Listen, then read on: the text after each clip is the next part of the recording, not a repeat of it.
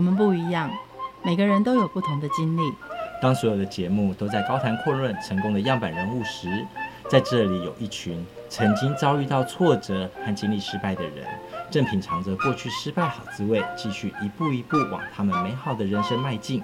让我们一起来听听他们的故事与分享，在我们踏出下一步时，有些不同的启示与想法。欢迎收听《失败好滋味》，我是 Rico，我是贝大小姐。欸，你看那小明。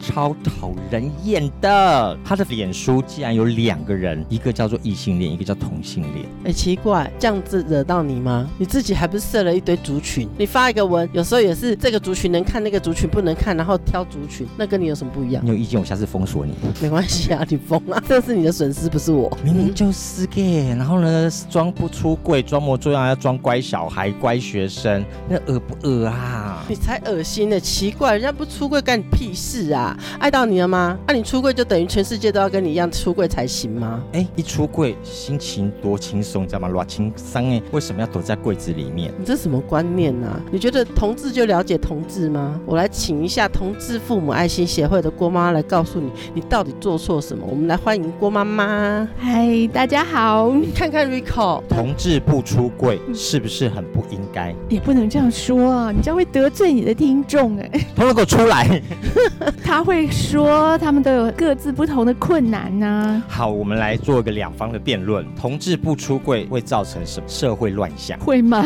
会呀、啊。比如说他不出柜，他爸爸妈妈就会认为他要穿成那样子异性恋的装，对不对？就是欺骗父母。他不出柜的话呢，很多的社会都觉得，哎，我看不到同性恋呐、啊。哪里有同性恋？哪里有同性恋？对、啊。所以呢，就会造成偏见。出柜的永远就是像姐姐这样子穿着女装那边，大家就会觉得，呃，怎么会这样子状况外？可是很多同志其实是正正版本的嘛，对不对？像王力宏啊，也不出轨，很讨人厌。那同志不出轨有什么好处？不出柜的好处啊？你问我们是不是问错人？对呀、啊，你看，所以同志不出柜是不是大错特错？等一下，不能这样说。那同志不出柜有什么好处呢？觉得很安全。还有，我觉得同志都认为出柜是件很困难的事，所以我没办法做。哦，我要等到呃经济独立啦，我要等到爸妈走了啊，我要等到我更有钱呐、啊，理由很多。是不是大部分的同志其实不出柜最大的理由还是先来自于父母？父母是最困难的一块，可是合理化的结果就是理由很多嘛啊、哦，社会压力很大，你知道吗？你约不到的理由比较大吧？还有你们不出柜，我怎么知道你到底我能不能爬你呀、啊？我就知道你的问题在这里呀、啊。大部分人都是想的很困难了、啊，觉得我父母很保守，我家里很传统，然后我怎么样怎么样，我如果出柜以后问题更大，所以干脆就选择躲在柜子里。可是躲在柜子里其实是伤害很多，对不对？对，你看到同志躲在柜子里，对自己对家庭有哪些伤害？躲在柜子里本身就是一个很大的伤害。其实我们一直在说，同志对自己的接受度到底有多高？就是对自己同志身份的接受度，应该是随着时代改变越来越高吧？是吗？可以好好的想一想，是真的，还是你真的骨子里面已经接受了很多负面的看法，然后对自己还有对其他的同志的同才，你其实并不是那么接受。譬如说游行的时候啊，这些人为什么要穿成这样啊？奇装异服，为什么这些人要一直在约炮啊？为什么这些人一直要办派对啦？你就不能当一个正正经经的同志吗？什么叫正正经经的同志？我没有认得过哎，同志不就是花枝招展的，到处群飞乱舞的吗？其实同志批判自己的力道也很强哎，所以我觉得整个同志的身份，以我们以一个异性恋的父母来看，整个同志的生涯其实都是充满了一些创伤，也是彼此造成，还有很大一部分是自己造成的。我就没有认识很多非常自豪的同志，哎，就是对于他的同志的生命，觉得因为要先接受啊，接受之后才会产生说，哇，你看，不管你信的是什么宗教，哇，是老天把我造成这个样子，其实是很很值得骄傲的一件事。我觉得很难吧？你看蔡英文，她也没办法自豪啊，她也没办法说我就是一个女同总统吧？你现在是出轨大会吗？有些人也不能说她是一个女 T 吧？我们回到说，为什么这么多同志都不出柜？你觉得这个比例有多高？很高。但我觉得出不出柜还会跟社会现象有关。以前大家觉得出来的那些同志，哎，就是怪异的人。但是现在所有的大众媒体啊、报章杂志都是告诉你说，哎，这些都是同志。嗯，所以已经没有什么大不了的。你的污名化已经快要被洗白了，不是吗？理论上是这样，而且现在都可以合法结婚了嘛，合法当爸爸跟妈妈了嘛。可是真的还是很多人，我觉得是绝大多数的人还是选择躲在柜子里，哎，比较安全。他们认为比较安全，少麻烦。老板到时候表现到底是不加薪，是因为我表现不好，还是因为我是同志他歧视我，算不清楚的。所以我们要不要先从爸妈这块来解决一下？真的没有你们想象那么困难。到了现在，同志之间的彼此打压，你看到了打压些什么事情？从行为啊，从外表啊，从很多。其实我觉得，对于对方是不是躲在柜子里，躲得多深、多深的深柜啊，还有如何出来，我觉得同志的压力很大耶。那就是分成 A、B、C 级啊，A 级就是那种练健身的啊，剩下就是其他，我们都被归在其他。没有啊，往上是猴子啊，往下是猪啊，然后再熊啊，你不是一堆、啊？熊应该排高一点吧？我觉得熊排很高，好不好？很熊，然后再加健身哇，那真是很好看呢。对，所以其实大家嘲笑对方的就是语言啊、娘娘腔啊，不然就是身材啊。我觉得啊哦，以我对同志浅浅的了解，男同志对于彼此身材的批判，比我们异性恋女子彼此的批判要严苛的多了，而且还要堵嘴巴，超毒的。而且零号比一号毒，见不得人家好，真的尖酸刻薄的话都会出来。对，为什么你觉得零号会比较尖酸刻薄？因为我听到你尖酸刻薄话，哦，我不分，好多。不好意思。你觉得同志有比较尖酸刻薄吗？有哎、欸，我不知道为什么，可是我觉得一群人大部分的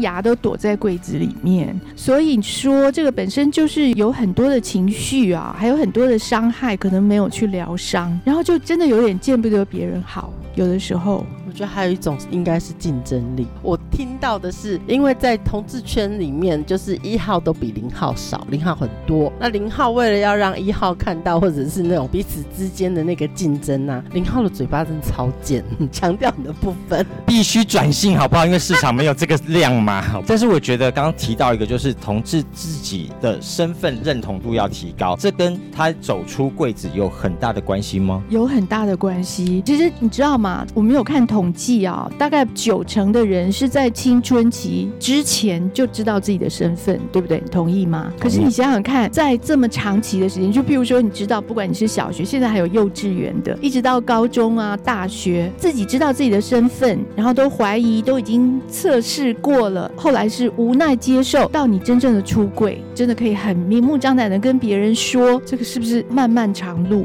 很多人就是一生都还走不完，对，一生都没有出柜完毕嘛。可是你想这。大部分没有出柜的日子是什么？我们讲一些负面好了，你要隐藏嘛，你要躲避嘛，然后你要遮掩嘛，还要演戏嘛。过年期间还要刻意带一个女性朋友当女朋友，假装一下嘛。这些真的去问一个心理师或是一些比较有研究，这样会不会对自己就是一个很大的伤害？因为我明明是一个 A，我要假装是一个 B，或是有时候要跟人家说我不是 A，其实这个本身也是一种一连串的否定。这是生活是很扭曲的，对，随时都要好像戴不同的面具，对，跟不同的人讲话，然后你还要常常想说，哎，这个人我可不可以很安全的跟他讲一些事？那个人我会不会呃，他是不是有猜到了什么什么什么？这些其实你你是不是每一个同事都要花很多的精力在顾这一块？好吧，那既然这样说，我们就对社会出柜，然后对家庭不要出柜好了。其实家庭才是父母亲，其实你是最大最大资源的来源。可是最在意的人伤害最深啊！刚刚讲了好多好负面啊，你是不是觉得哎呀，这人生无望了？我们今天就要告诉你，其实你的爸妈没有那么的难搞。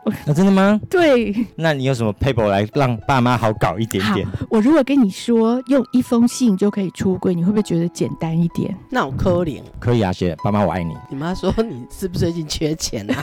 差不多是这个意思。有多少人是不是一直在想说，我哪一天、什么时候要用什么方式跟我的爸妈说？想了很久了吧？很恐怖哎、欸。为什么？因为有点像是表一翻两瞪眼。对，如果不成功。功，这日后的尴尬时期是多长啊？现在是不是又到了 Q 我们说哦，你要来批判一下你的爸妈？我爸妈太保守，我爸妈不开明，我爸爸没有知识，我爸妈知识太多，一大我爸妈住乡下，我爸妈住都市，通通都是理由，多好多。其实每天在合理化说，不是我不出轨，是因为我爸妈如何如何啊，我们家族又如何如何啊，我们亲戚又如何如何，是不是很多？每个人可以问问看，说你等多久了？你好想要跟他们说，对不对？对，这个是天时地利要人和。也不是我们单方面能说就说的吧？可是你要想想看，请问你爸妈年纪多大了？越大越不敢说，心脏越来越不好。还好我小时候他就说了很多理由嘛，对不对？可是时间真的没有站在爸妈那一边呢。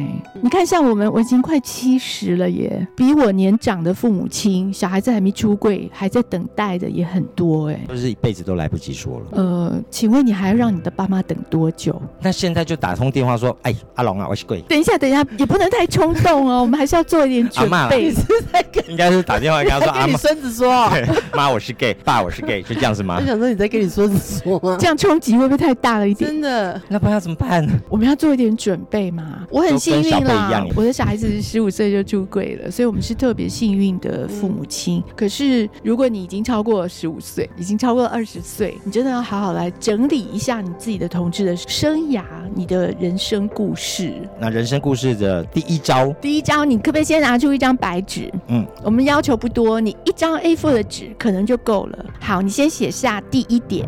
第一点是你什么时候发现你自己跟别人不一样？三岁。那妈妈一定觉得你假的啊。对啊，到十五岁前心还不定，到高中的时候还不定。等一下，你自己都不知道你三岁在干嘛？你上面写三岁，你在唱反调啊？有很多，我自己的小孩是跨性别嘛啊，嗯、现在有很多跨性别，不管是台湾或是外国，都越来越多。有的在三岁四岁就知道了。可是呢，性向的部分，性向嘛，你知道吗？就是喜欢的对象可能没有那么早哦。可是我听到就有幼稚园就开始了，就是当小孩子自己 sense 到跟别人不一样的时候，其实是很早，只是都没有说而已，对不对？他会恐惧啊，被排挤啊。你可不可以现在对着那张 A4 的白纸，你先想想看，你是从什么时候开始觉得，哎，我好像不太一样？你把那个点抓出来，然后写下来，你当时的感受是什么？你说啊，真的是三岁哦，我可能已经忘了，默默的回想一下，你是不是很害怕？你是不是很怀疑？觉得不太可能吧？一定是今天有什么不对劲，或是这个人，或是这个事有什么不对劲？可是你真的内心是害怕的，对不对？这有需要写吗？所有的医学报告、性学家都是研究好了吗？你的爸妈对于其他的这些人的理论都没有兴趣，你的爸妈最想了解的是你，所以你最重要，所以你就把你的故事好好的写下来。我们简化的写，只要是抓几个点就好了。所以第一个就是说，你自己发现你跟别人不一样的时候，这可能是喜欢的看着照片啦，看的什么什么书啦，哦，什么影片呐，或者是感受真人，就比如说隔壁班的女生走过的时候啊，这种的，你那个时候内心就会有一种悸动，然后有一种就哎，我怎么搞的？然后那个时候的感受，你把它写下来，因为你的爸妈非常非常需要知道你是从什么时候开始的，因为对他们很重要。这第一点没有问题吗？好的。第二点，你什么时候经历了很多的实验呐、啊、测试啦，然后你去可能有找找书啦，可能有问别人呐、可能有反复的看很多男生的、女生的影片、照片之后，你什么时候确定说你大概是就是像你想象的这样？不管是你的性向或者是你的性别特质，比如说像我的小孩子虽然是女生，生理女性，可是他很想要变成男生，这个也是很早就知道。这个我们从别人从爸妈眼中是看不出来的，除了他外表有些头发要剪短，不喜欢穿裙子。那你想说不喜欢穿裙子，可能就是怕麻烦吗？怕弄脏啊？怕要打球不方便？想了很多的理由，可是他自己会知道那个点。第二个点是什么？就是你大概可以确定说，我就是这样了。这个历程大家都有走过，比如说去参加一些社团啊、研讨会啊，不一定哦。以你为例，你大概是什么时候就觉得，哎，你真的就是喜欢男生呢？高中吧。第一个点就是你觉得跟人家不一样，你喜欢的是男生，是不是女生？你什么时候？国中，我国小还有送糖果给女生，没有性别的感觉。你不是从那个小时候人家选无敌铁金刚跟我洋娃娃的时候开始吗？对耶，你还会忘记耶？你看，你看，每个同志都需要好好的整理，因为你去爬出你这个人生的发展的方向，你一定可以找到一个点。像我的小孩也是被我一直逼问，然后跟着他一起陪伴他一起去回想，他才想到他是小学一年级。你看幼稚园的事情是不是很难想？就需要一些事件，然后需要一些自己自己去整理嘛。那个所谓的点是说，你觉得哎，这个好像不太一样，怎么别人是送这个，我是送这种，那种的怀疑，其实就是开始了你的同志的生涯了。为什么第二点那么重要？因为你从那时候开始，你就有自己的所谓的认同了嘛，而且你就可以确定说，你真的是走一个不同的方向，对不对？好，那个时候也是有很多的情绪，也把那个写下来。然后我们进到第三点，是你的同志大事记，就是你从第一个点开始到现在，你现在可能是三十岁，可能是四十岁，你一共经历了哪一些事件件？时间再加上事件，譬如说你有交过女友吗？你有交过男友吗？你有去找过医生吗？找过心理师吗？有去过同志的团体吗？有参加过什么活动呢？有这些种种的，都对你的这个同志的生涯有产生或多或少的作用，对不对？把这些大事记逐笔的写下来，重点啊，其实你这也是一个很好的整理。这个会被拿铁尺吧？要求当时我在上班，你给我周周跑夜店哦，好可以吧？哦，所以哎，其实你不要说啊，第一次去夜店其实都是很大的冲击，也包括说第一次去同志的游行，第一次看到那么多其他的人，还有你第一次去参加什么呃。比如说自己的小的呃，这这这些小小的，像你刚刚讲的，其实对你的同志生活是不是都有很大的影响？这样子写下来也是一个很好的整理，就让爸妈看到的时候会发现说，哇，真的你回不去了。这个整理啊，要帮爸妈是设在辅导级还是限制级啊？看你跟爸妈的交情怎么样。当然一开始我们会建议说，你还是放在辅导级比较好，就是择要就好了。还有一些必掉。一些真的非常负面的事情，因为会让爸妈在看这封信的时候会误导说，你现在是不是想说啊，你曾经经历那么惨的事情，你现在是不是要转变一下或者什么这，就是自己要拿捏一下。第四个，你的现况，就刚刚讲了之前的都是历史嘛，现在讲到现在，你现在有没有交男友女友啊？你现在的对自己的看法、对自己的认同是不是更确定啊？还有你有没有经过一些认证？就是说，真的很多是有，比如说跨啊、同啊，呃，还是双啊，是不是有一些经历？那你对自己的看法现在是正面的吗？有些人在现在的这个状况还是模棱两可的都有，哎，他还是对自己没有很。肯定的，这也要书写下去吗？我觉得你可以选择一个出柜的方向，就是说，我现在的认同比较是偏呃双，因为我前面是不是交代了说我有跟每个性别的人的交往的经验，所以现在我也可以言之有物，说我对自己的看法其实是很正向的，而且呢是很接受的。还有，如果现在你有很好的伴侣，就是把他介绍出来的好时机。比如说，我给你举个例子，有一个人很好玩，说前面他讲的都很负面，因为他要拿给我看嘛啊。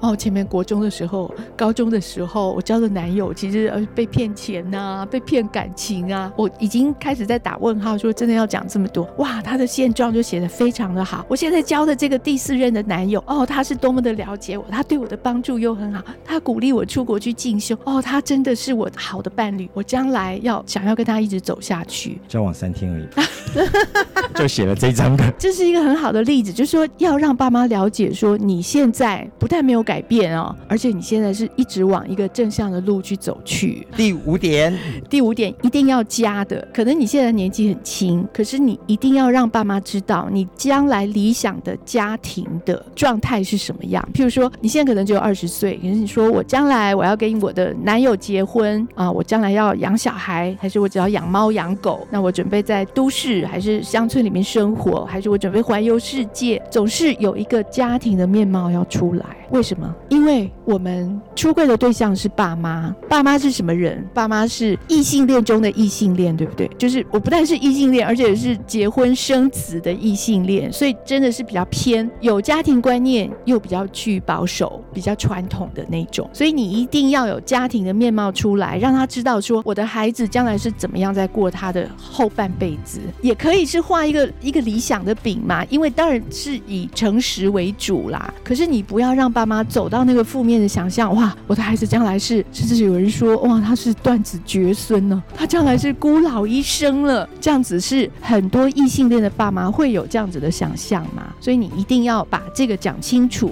就是你的理想的家庭的状态。这封信交出去之后，大概不梳理也都梳理了吧？不是吧？这个是，其实这前面要加很多。我们讲的是一个很具体的操作，对不对？可是当然，你之前之后都要有一些动作。之前呢，你可能先要培养一下关系，你不能在太疏离的状态。比如说，有的人说我十几年都没有回家了，只过年回家一次的那种的，跟爸妈真的太不亲近了，所以你也不太知道他们的心理状态。所以要先拉好一下关系，还有呢，几句话给小孩子当成很好的敲门砖。第一，爸妈啊，呃。我有一件事想要跟你说，已经很久了，是有关我的很重要的事。你想要知道吗？你想要了解我吗？就是先抛出一个，也是橄榄枝，也是一个给爸妈的选择嘛。当然，如果你每次回家都只是要零用钱那种，或者啊我又要换手机啊，我又要避旅啊那种，那爸妈可能会很气恼。我不想知道，我不想了解你。可是如果状况不错的话，通常爸妈会受不了那个诱惑。第二个就是说，那我有一些条件，什么条件？呢，第一个要爸妈要身体状况不错，你不要说很容易高血压，很容易哭闹好几天呐，那这个时候小孩子也会觉得很棘手。所以第二个是你要答应我的条件，你要花一点时间，你要不要看一下我写的呕心沥血写的一封信，要交代我我觉得对你也很重要的讯息。这样子要求爸妈答应你，还有你可能不要先跟别人讲，因为爸妈有时候会乱投医，你知道吗？他问一些，第二天就跑去当机那边了，没有先安排好的话，可能很麻烦，对不对？或者是他跟他的兄弟姐妹讲了一堆啊，人家马上带他去。紫薇说你有夫妻宫。怎么会这样子？诸如此类，所以你要先安排好，有条件的答应你，这样有没有觉得比较好一点？把这个书信拿出去之前，要培养亲近感情。对，怎么培养？要培养多久？节目的时间够吗？择要好了，因为我知道小孩子都很忙的，对不对？不管你现在播出是几月啦，总是一个很好的时间点，赶快嘘寒问暖一下。还有，你可以问他最近疫情很严重啊，请问你第三季打了没有？你有没有准备要打第四季啦？嘘寒问暖啊，其实是对爸妈最有用的。你想想看，你的你的爸妈是怎么带大你的？是不是就从嘘寒问暖开始？问你要不要吃，要不要喝，要不要睡，要不要拉，对不对？弄不好就是咋的？其实这一套是对。我们爸妈最管用的一招，就是你开始关心他的身体。我我在这边赋予小孩子一个很重要的职责，当他的医疗跟健康的管理者。小孩子一听到管理者，就觉得哇，开始有权柄了。其实大部分啊，爸妈的后半生啊，是操在小孩的身上。现在小孩生的也不多嘛，不是你就是你妹就是你姐，一定要带他去看病啦，甚至将来去住院呐。其实爸妈也都知道，将来是要靠小孩。你现在就开始关心说，你有去哪里看？门诊呐、你有没有要去做健检呐？你身体怎么样？你有没有每天吃药？有没有运动？肚子有没有尾鱼？这些其实爸妈第一个就觉得说，哎、我小孩子长大了，他不是只跟我要钱而已，他会关心我的健康，是非常非常管用的。这些大家通论，可是你辅导的很多种不同的家族，有的是极保守，嗯、有的是洋派一点点，这是每个家人都通用的吗？或是你碰到有什么样的特殊状况，你怎么解决？我跟你讲，关心爸妈的健康，关心爸妈。的一切的所有，这是通用的。小孩子也是嘛。如果问你说钱够不够的话，你就觉得蛮实用的。其实关心爸妈是一个很通用的，就不管他是不是保守或者是洋派。第二个呢，可能要稍微有一点区隔的，就是怎么样再把。彼此亲子关系再拉近一点，这就有一点方法。可是我们也有很技巧的，比如说，你可以开始整理一下家里的照片啊，问一些很安全的，问一些自己小时候的事情，因为这也有一点私心的。请问你，你很了解你的童年吗？都忘了啊。对呀、啊，这天生没办法嘛。每个人三岁五岁之前的事，谁记那么多？这时候要靠爸妈还没有失智的状态之下，可以提供你很多的资讯。这个其实对于每个人回顾自己。的一生其实都是很重要的。事实上也可以去环扣说，哎，搞不好五岁的时候，爸妈就会说啊，你五岁就很喜欢穿裙子，说哦，其来有自，对不对？有很多蛛丝马迹会出来。还有整理照片呢，是很实用的一招，因为有的爸妈，譬如说儿子跟爸爸谈话很干，除了讲说，哎，你妈呢？呃，今天是 怎么样？就没有话可以聊，对不对？拿出那个旧照片来问说，哎，这是哪里啊？这是谁呀？这是怎么样啊？这是什么状况？顺便把家里的照片电子化一下。你做完了吗？其实这个是变成是推着孩子从离家走进家庭，就重新回归家族，也关心一下自己，也关心一下爸妈。你可以看到妈妈年轻的时候，不管是不是像我们一样还穿着旗袍，就是皮肤都很好，很他们有年轻过嘛，这时候感叹一下，然后想想看爸妈现在的样子，就是以后你五六十岁以后的样子，其实差不了多少啦。这也是很温馨的哦。一想到你知道头皮发麻，我就说 像了，我在跨等席啦，讲这个干什么？都过去了。有些爸妈会这样子的，不善于表达的情感家庭，当你要做这些的时候，总会是有一些些小摩擦，或者是大家有点 K K 的。所以说，你需要很多，比如说。时间地点的选择啦，或者是你就是跟他说，还有一招啊。现在我我们发现很管用的，就是你不但在帮家里整理照片，你可以说我还要拍一些新的照片，帮你做一个一生的回顾。因为现在小孩子那个三 C 都用得很好嘛，你想想看，当然说做传记，爸妈会说啊，我不值得做什么。可是其实你做一个访问，了解一下他们的前半生的故事，对自己也是很有好处的啊。这些是拉近彼此的距离，你有关心到他。那感情就已经增进了嘛，那关系比较好了，比较亲密，就可以开始来下那一刀了。我讲的是那一刀，那一刀的意思是什么？伸头是一刀，缩头也是一刀。你鼓足了勇气，做了很多这些事情，你信也写好了，是不是就缺临门一脚？因为我发现很多实物的经验，很多人我已经写好了两个月了，我已经写好了三个礼拜，我还没有机会出手，就是他缺那个临门一脚，或者是那一刀。email 赖丢上去不行。不是直接塞在妈妈的桌上就好了？不行，那一刀或者那一脚很重要，就是你要跟他约时间啊。我们刚刚不是讲说给他一一块糖，说你想不想吃这个糖嘛？然后你要有条件，你要吃糖，你要先答应我的一些条件嘛。我以为赖上说哎、欸。哦，好，赖也可以啦。可是呢，你那一刀真的要出手。就是你要鼓起那个勇气，要让爸妈知道说你这一次是一个很有意识的沟通。啊，为什么出柜会失败？你就随随便便在开着电视，然后家里乱七八糟啊，我要跟你讲啊，怎样怎样，然后一下一句话就被爸妈回绝了啊，什么事情？好好好，你放着，我有空再看，那你就凉掉了。所以你要约好时间，先出那一刀，说我有件事很重要要跟你说，已经很久了。那我写好了一封信。给爸妈一个选择，你要先看呢，还是当面再看？这是有学问的哦。看他的跟你的交情。第二个，你看他的属性是怎么样的？他是很爱紧张，他等不及的，可能也是要考虑一下。那你就要把时间缩短，在约见面之前给他看，不要前两天，因为他可能反应很大或者什么的。那么妈会不会说现在就拿来？说这是自己的紧张。妈妈在看电视，你不好意思说，嗯、然后你就把所有的要讲的家常事情中间就穿一个，没听到就算了，有听到就有听到。很多人都是这样子，可是这样会失败。你很轻忽，也会被很轻忽的对待，因为爸妈也不知道如何面对。因为是自己的很紧张的状况，安排好了出柜完了，然后呢？这还没到出柜呢，这还是出柜前的准备。正式的拿出那封信，或是爸妈选择说好，你现在就拿来，很急的爸妈，你现在就拿给我看。你说现在人很乱呐、没有时间呐、这样子好吧？我们约明天，明天下午都家里都没有人的时候，电视关起来，我好好的跟你说，那时候再拿给你看。那如果是比较慢熟型的那种，你可能就是要先一天给他，然后呢，请他说你自己一个人看，看完了以后，我明天跟你谈的时候，我们再好好的讨论，这样才是出柜前的准备，然后才正式的出柜。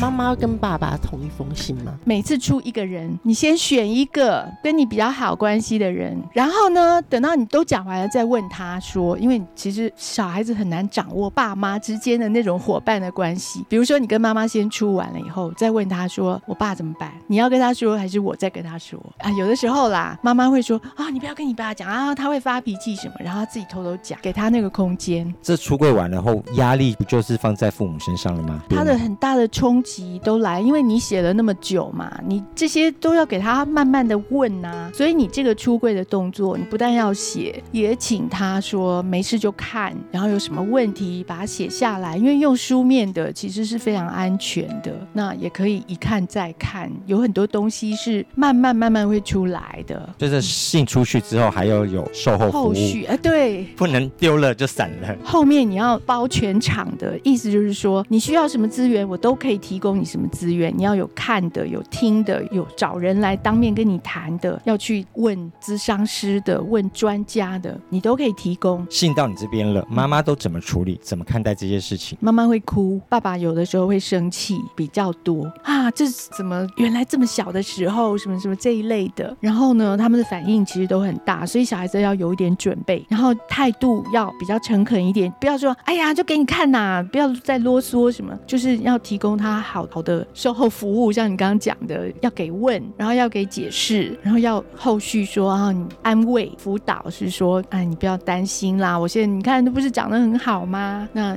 有什么问题的话，我们可以一起去找专家学者，这些都可以。如果有压力，同侪的压力，他的亲朋好友啦、亲族啊这些，你就跟他说一句话，包在我身上。我们有很多有经验的，我都可以帮你。你先不要告诉很多人，因为疾病乱投医啊，其实反应都不是很好。请他先自己整理一下，后续你再跟他讨论怎么样做。这父母会不会有走不出来的状况啊？尤其你刚刚说的这些步骤，其实都要在经济独立之后，可能比较成熟一点点。跟经济一点关系都没有。他如果是十五岁或者十三岁的话，他就说，那从此以后你永远不用再去找这些事情了，还有扭转的空间，牙还没有歪掉，还可以搬回来。那是因为爸妈的资讯是不够的，所以你后续当然还是要有很多功课要做。那这时候呢，还有出柜还有一个很重要的步骤，就是你要提出要求，要求爸妈先 hold 住，不要跟别人讲，要求爸妈说，我们一起来度过后面的步骤，一起来研究、来学习，一起来面对这件事情，好不好？比较不会是像你刚刚讲说，爸妈用那只控制的说啊，我要带你去看医生，带你去扭转，看你去什么什么的。这时候你又再收回来说，如果你这样子的话，那后续我们就没办法沟通了，后续我的其他的事情就没有办法再跟你好好的坦白喽。有时候也要用一些心机，关门威胁法。啊，对，情感也可以勒索爸妈的，不是只有爸妈勒索小孩。听了这么多出柜错误的方式以及正确的方式，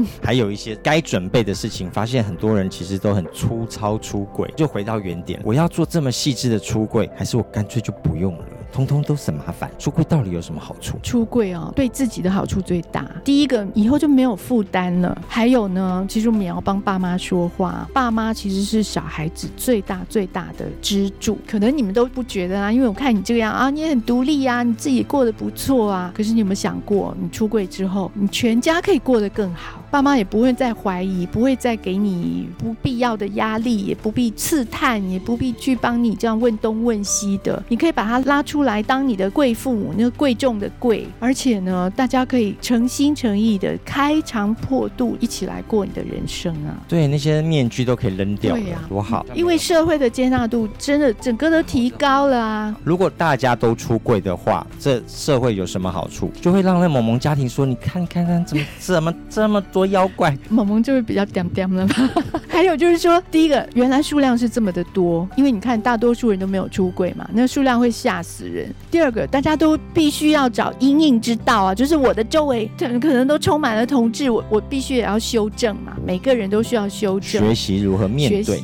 对，然后同志都可以大方的走出来之后，我相信结婚率一定会提高，生养率一定也会提高。好处是什么？当我哪一天跟一个异男说我爱他的时候，他就不会恐慌了，他是觉得啊还好，但我不是喜欢你，也不会是逃避啊，或者是恐吓你。对于社会来说都是有正向的。其实你们都忽略了哦，同志都不了解说异性恋也不是都是笨蛋呢。你在职场上啊，你绝对会发现很多人早就在怀疑说，哎。这个人那个人搞不好就是他很多很多的问号，他只是不方便问。如果大家都大方的出柜啊，大家都松了一口气，大家都会学习新的方式，就可以教他嘛，教他说你应该用正式的 term 讲我我的男朋友、女朋友，这是我的老婆，还是我要叫太太，还是要叫我先生，还是什么丈夫都可以，随便你，你要学习嘛，这是一个新的课题，每一个人都应该要学。真的，小明走出来吧，让大家都松一口气吧。你还在管小明？对，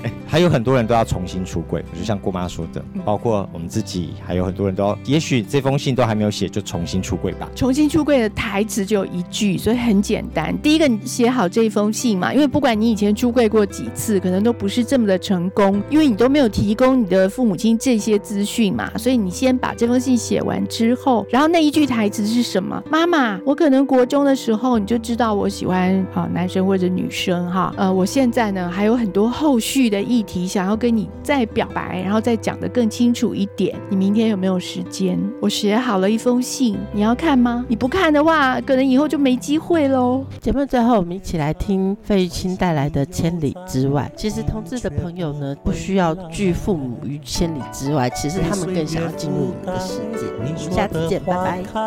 我去成空白，梦醒来，是谁在窗台把结局打开？那薄如蝉翼的未来，经不起谁来猜。我送你。